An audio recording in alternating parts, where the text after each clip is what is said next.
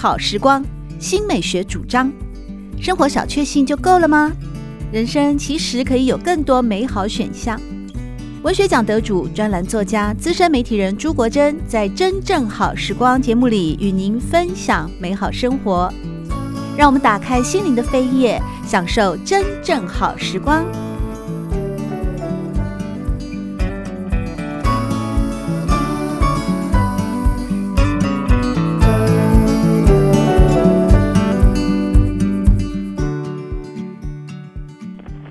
朋友们好，欢迎来到真正好时光的节目里，我是朱国珍。在今天我们邀请到的是一位我在清华大学念书的时候的恩师哦，呃，江灿腾老师。那同时呢，江灿腾老师在当时我修习他的课《宗教与人生》，对我有许多的启发以及帮助。那今天很开心能够邀请到江灿腾老师来到真正好时光的节目里面呢，和大家分享他的最新作品《来自大溪从》。从失学少年到台大文学博士之路，江老师您好。你好，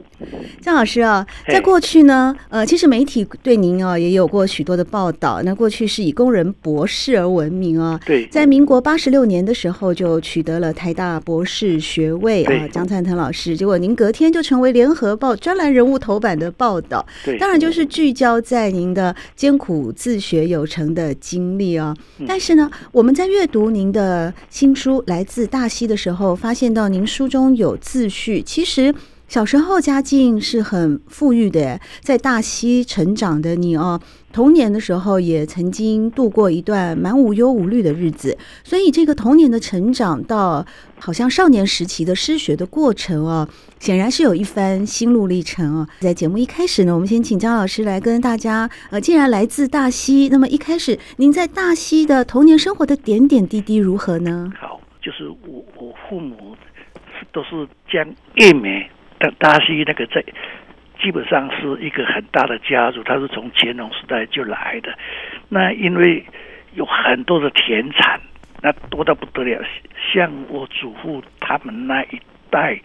因为都是太有钱，然后身体都不健康，所以早死。所以我的祖母有收养两对，一就是男女，本来要将他们分配。我父父亲因为长得很漂亮，是有钱人，他又很精于裁缝，他长得帅，然后他又是一流的做红字西装的西装师，他又精于剑道，所以所以他的三教九流的朋友很多，他最后也勉强在在家长的压力之下，我妈妈才嫁给他。我妈当时是是在在江家里面。等于是掌掌握所有的经济大权，那我爸爸是拿他没办法，爸爸要花钱都要找他拿，所以所以这个结婚本身就充满那个权力支配的关系。因为我们当时除了江家有钱以外，我我妈在山上也存了热钱，所以在大溪东郊，就是东边东郊。就买了很多的土地，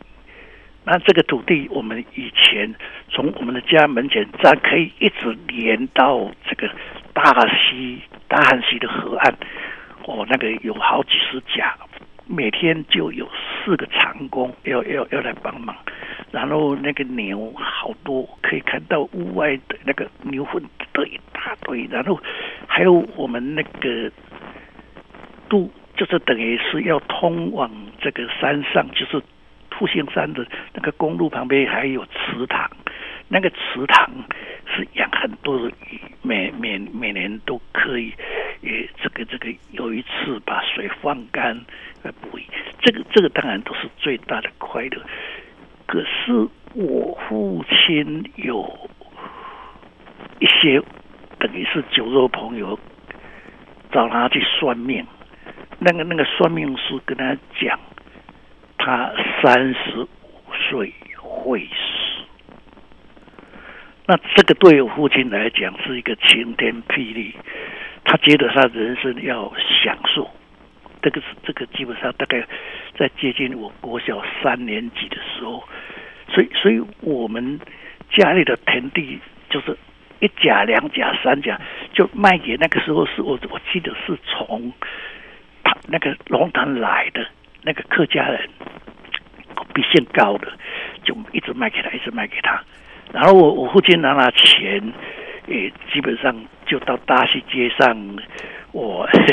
跟女人通缉啊什么话，反正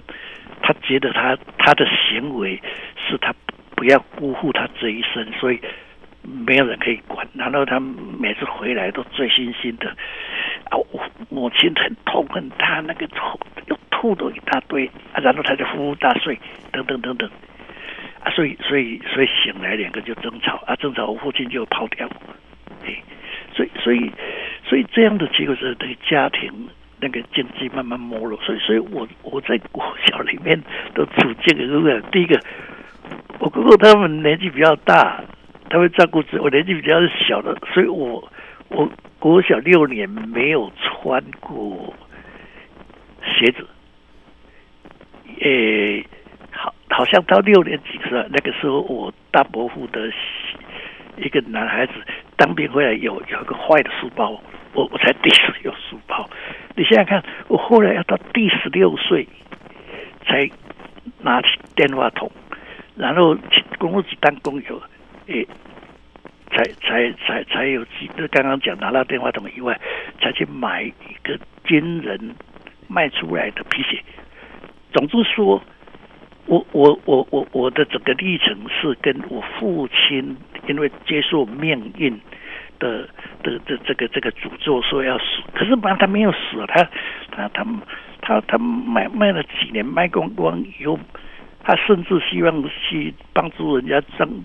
助选那个镇长，他可是可是他去那边又开始跟女人通缉，开始这样，这初级有钱拿回来，后来后来就没有了。是我们相信啊，老师从富裕到贫穷这段心路历程啊，确实是。呃，也是成就您现在完成这本新书《来自大溪：从失学少年到台大文学博士之路》的契机哦，或者是某一种动力。老师后来啊，就是念到了台大历史研究所的文学博士啊。这个会去念历史哦，相信在您的童年一定是有某些关键会造成你的一个启蒙。比方，您在书里面有提到，您当初就读。大溪国小的时候，有看到教室后面有一个中国历代的彩色年表，对，以及你在小学的时候，因为就是对历史的敏感度啊特别好，所以考试成绩都很好，也是全校公认的天才。但是到七岁的时候啊，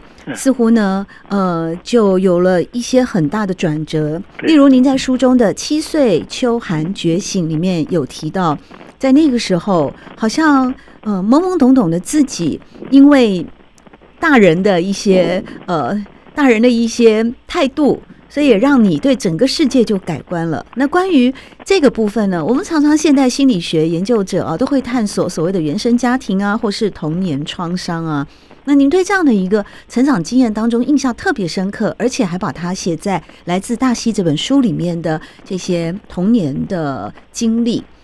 是不是特别的刻骨铭心？对，因为我我为什么刚刚花了一点时间去解释我我的处境，就是因为因为在家里面就是两个哥哥，他们或者是重点，或者是或者是比较大，他们就到外面去工作了。那我我我在家里，父母一天吵架，那吵架我就变成那个。大人的出气筒，一天到晚挨揍，那挨揍的结果当然跑到隔壁去啊。可他跑到隔隔壁去，当然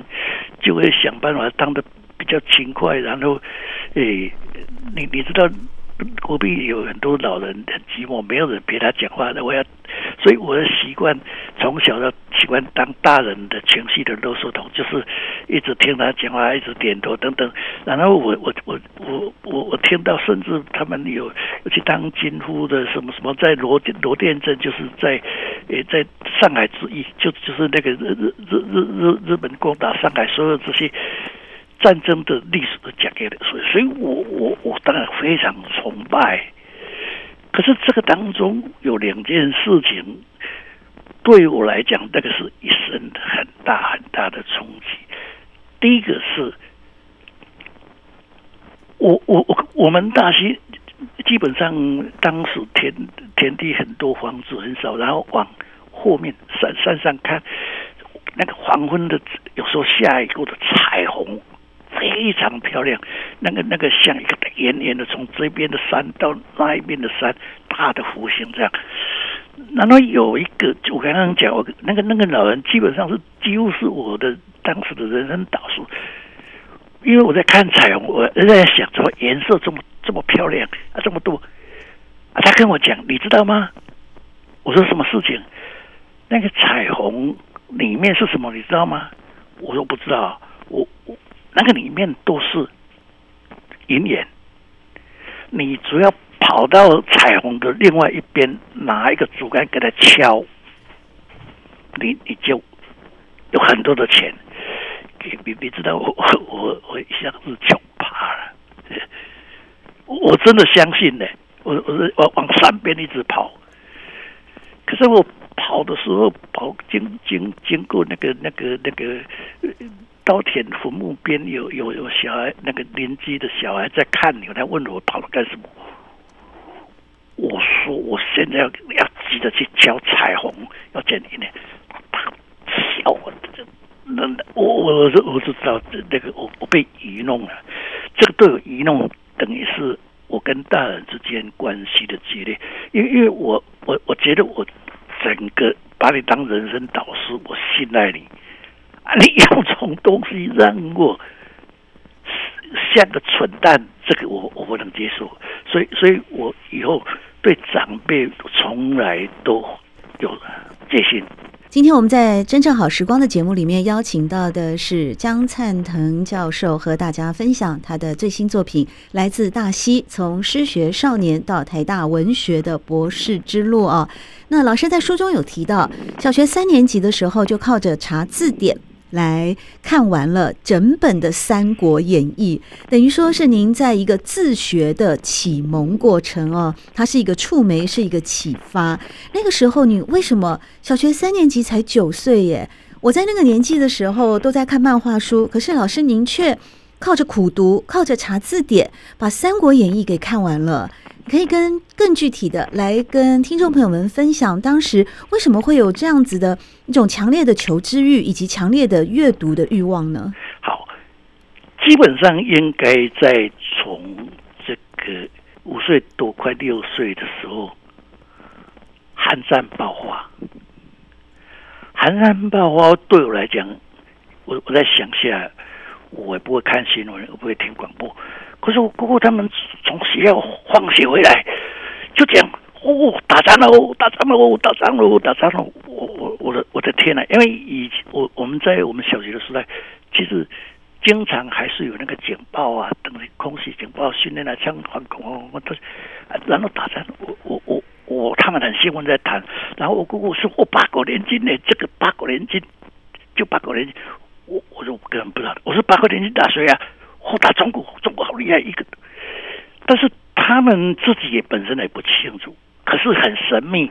变成他们在谈的啊，我追来追去就是不知道怎么回事，这个让我对一一个远处发生的这种战争的东西也充满了想象。另外，我们当时没有什么娱乐，娱乐只有两种，一种就是有有庙会的时候，人在庙口看演歌仔戏，或者说你听收音机的广播。那在这个当中，都会出现演关《三国演义》的故事某一段，或者讲《三国演义》。那这个东西会让我们听看得入迷，听得入迷，因为因为没有其他的娱乐。那问题是，当那些片段的东西希望进一步了解的时候，没有知识来源。那我们临我们通常在在在在当时的情况下，你比方说夏天没有人在家里，都是在大那个晒谷场，哎，拿着这个板凳，然后围着老人也坐，然后也听他讲《三国演义》的故事。可是可是问题是。天下没有白吃的午餐，你你你你你你听故事，他要叫你给他抓下岗脚脚啊！你你不你你不给他抓脚，你不能听。那可是可是之后你知道吗？那个弄弄了之后，那个这个这这个手啊会很痒，我就觉觉得这个太欺负人。也就是说，你何必用这种方式？所以我又对这那个老人讨厌。哦，哎，刚才我去隔壁邻居，我看到哎，下头用这个东西，哇，对我来讲如获至宝，哎，所以我才开始。不管看得懂看不懂，就一直查字典，一直翻，然后一直一直去找什么过五关斩六将，等等等等等等的，终于诶，快一年终终于把那个看完了，看完了，对，是。啊，那看完的话，我本来记忆力就很强，那所以村村里面就没有什么对手，因因为因为他一讲，我就错啊，你看我书书书讲的不是这样啊，因为因为以前我没有知识的来源啊。以前只是听收音机啊，看过载戏啊，可是我现在有书啊。我你看他，我就还给他看这一段，你讲错了。从大西国小毕业以后，其实是选择继续升学的。虽然家境清寒呢，但因为您成绩优异啊，以第五名的成绩呢考进了大西初中，而且呢，你的母校大西国小也颁发了一支留美黄振荣博士纪念钢笔啊作为奖励。但你初中才念了一年就被迫辍学了，那后来呢就开始了长达十八年的社会上的一一些基层的工作，为了糊口而谋生而奔波。您在过去这段期间做过水泥工、杂货店的送货员、照相馆的学徒、机关的工友，还有到最后是外商公司的中级技术员哦。在这样的一个崎岖坎坷的人生道路，甚至会带给你绝望的情况之下，仍然不断的会阅读自己喜好的书籍。也因此呢，在您的最新作品《来自大溪：从失学少年到台大文学博士之路》里面，有一个篇章，就是写辍学与长期孤寂自学哦。是什么样的意志力会让您在一边工作，还能够持续着阅读，持续着求知？甚至在呃这本书的后面哦，您也有一篇文章，把自己哦以苏格拉底门徒的告白哦来自居。就阅读这件事情，以及看书这件事情，似乎就是一直在您的生命当中有非常重要的陪伴，以及它的地位。我我我有时候会跟学生谈这个事情，就是经验。是因为我在学校，因为学会慢脚，所以。然后又脏脏兮兮，然后父母又被嘲笑说会打架等等，所以我其实是很孤立的。那因为我很孤立，所以我就经常会会，因为我看完《三国演义》以后，我我就对书本有兴趣，所以我每天早上五点起来就读课本，看这个看这个。那因因为我我我我我我这样子做会获得赞美，不会被被挨打，所以我我每天都这样子做。所以我我说通通常就是持续那个五点就起来念书，那所以我我学业的成绩进步快，我我到五年级我就发现老师出题大概就那几种方法，我我们那个时候有六科公民、历史、地理、自然等等，我我都是六百分，因因为然后我我我可是我的草性通常都只有六十分。所以，所以学习成绩我不会第一名，可是考试我我们那个时候会会排名，哦，对，第一次月考完以后，以后我就到第三排中间第一个位置。那，所以我我唯一找回自尊的，就是在考试上赢人家，这个是我一辈子非非常有信心。我不管千辛万马，我就是考赢你。那因因为我发现老师其实不聪明，老师的聪明有限，因为老老师。就是台湾教育的受害者，他只会讲教科书，就那几样。可是我自己会读，我会思考。那我唯一所以没有考第一名的原因是，我在上基督统的时候，溜课跑去钓鱼。如果我不是那那个基督统的课跑去钓鱼，不会做刚好出那个应用题，我。考大学初中一样满分，我考全台湾任何中学都考满分，因为因为没有我因因为因为我从五年级之后就就只有一次那个那个那个那个算术，其他都是满分，哎，所以所以所以我对我我我对自己有很信心，因因为同学也也这个要考中学的时候，他们都在想要考艺大干什么？我我觉得这个是笑话，因为我是目中无人。可是问题没有用啊，因因因为我我考起来以后也没有用。我我我妈在那那没有做多久一年，她就说啊，你你你没有办法念，因为为什么你？我们那个时候学费才两百多块啊。她说你你要给你做学费，我们这半年养的鸡所有所存存款都给你缴学费，那我们吃什么？所以所以我要透过同学的爸爸勉强介绍到十三岁，介绍到万华。大理街那边一个做那个拜拜那个香，那那个时候工资一个月才二十块，然后没有热水澡，你你你晚上要等不要天黑啊，才在路边太阳水龙头洗澡，那那个做香你知道那那个魂都脏兮兮的，可是可是我也做好几个做好几个月，我我我台北的阿阿的姨丈来找。说你妈说这个一个月二十块没有办法养家了，你你就到了到我这边来做水泥工了。我后后来我就跟他去做水泥工，但住在那个大那个树恩大学旁边那个呃土城街的大水沟旁边。那每天你你可以可以看到哇，大学生那时候真是向往哇，大学生穿那个制服，然后夹着洋书。可是我去上班的时候会经过对。那个金山街那边那边有台北监狱，因为那个时候台北大概都是两层楼，你台风过后，你做水泥工，你要你要那你那漏水等等，要要跟着师傅爬上屋顶，晒得要死。但是那个时候一个月有五百块，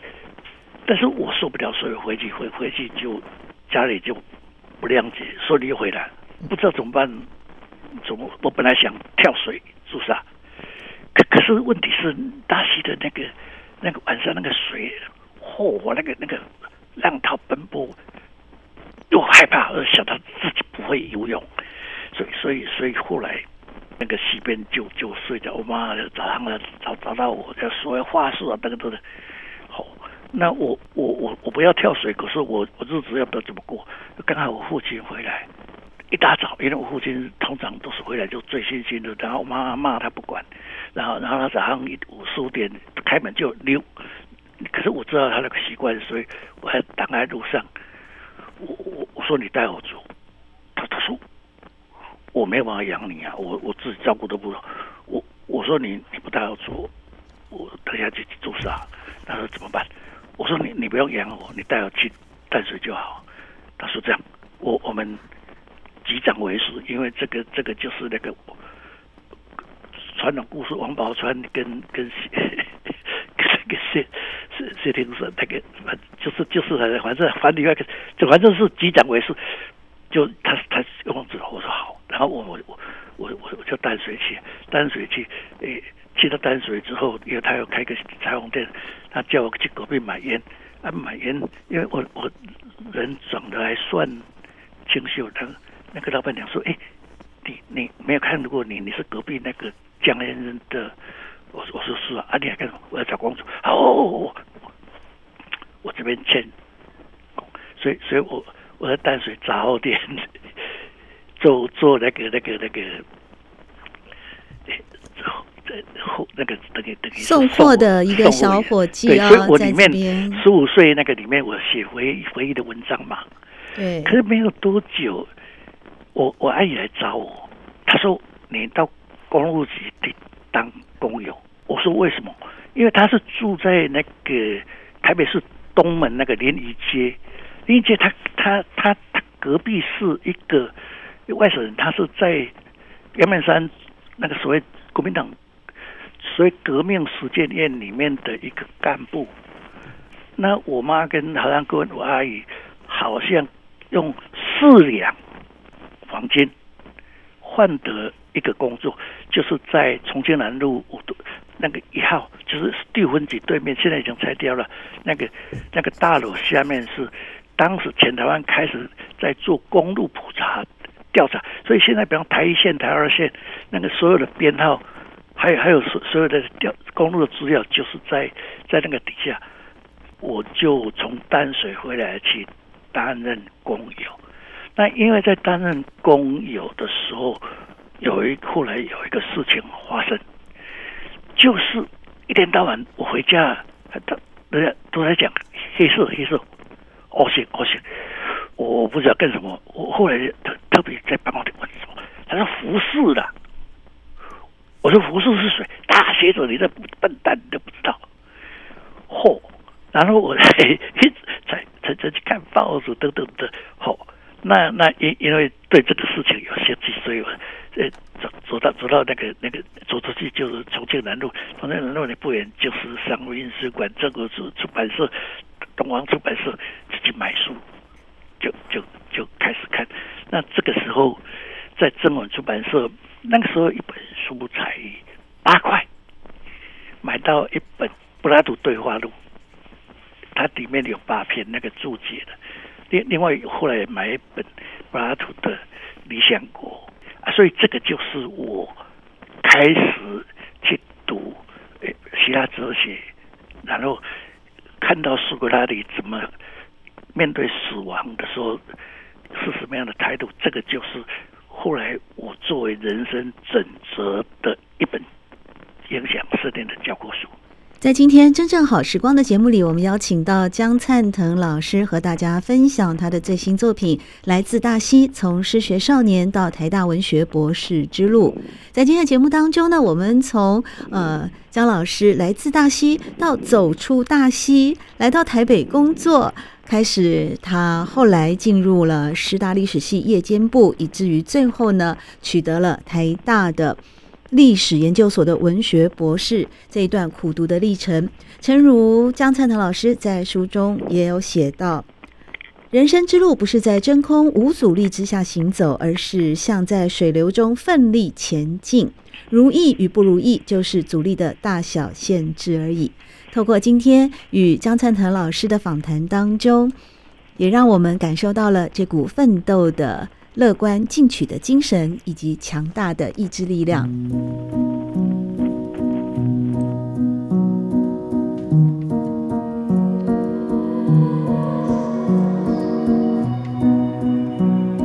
真正好时光，每个星期六早上八点钟到九点钟，在汉声广播电台全国联播网播出。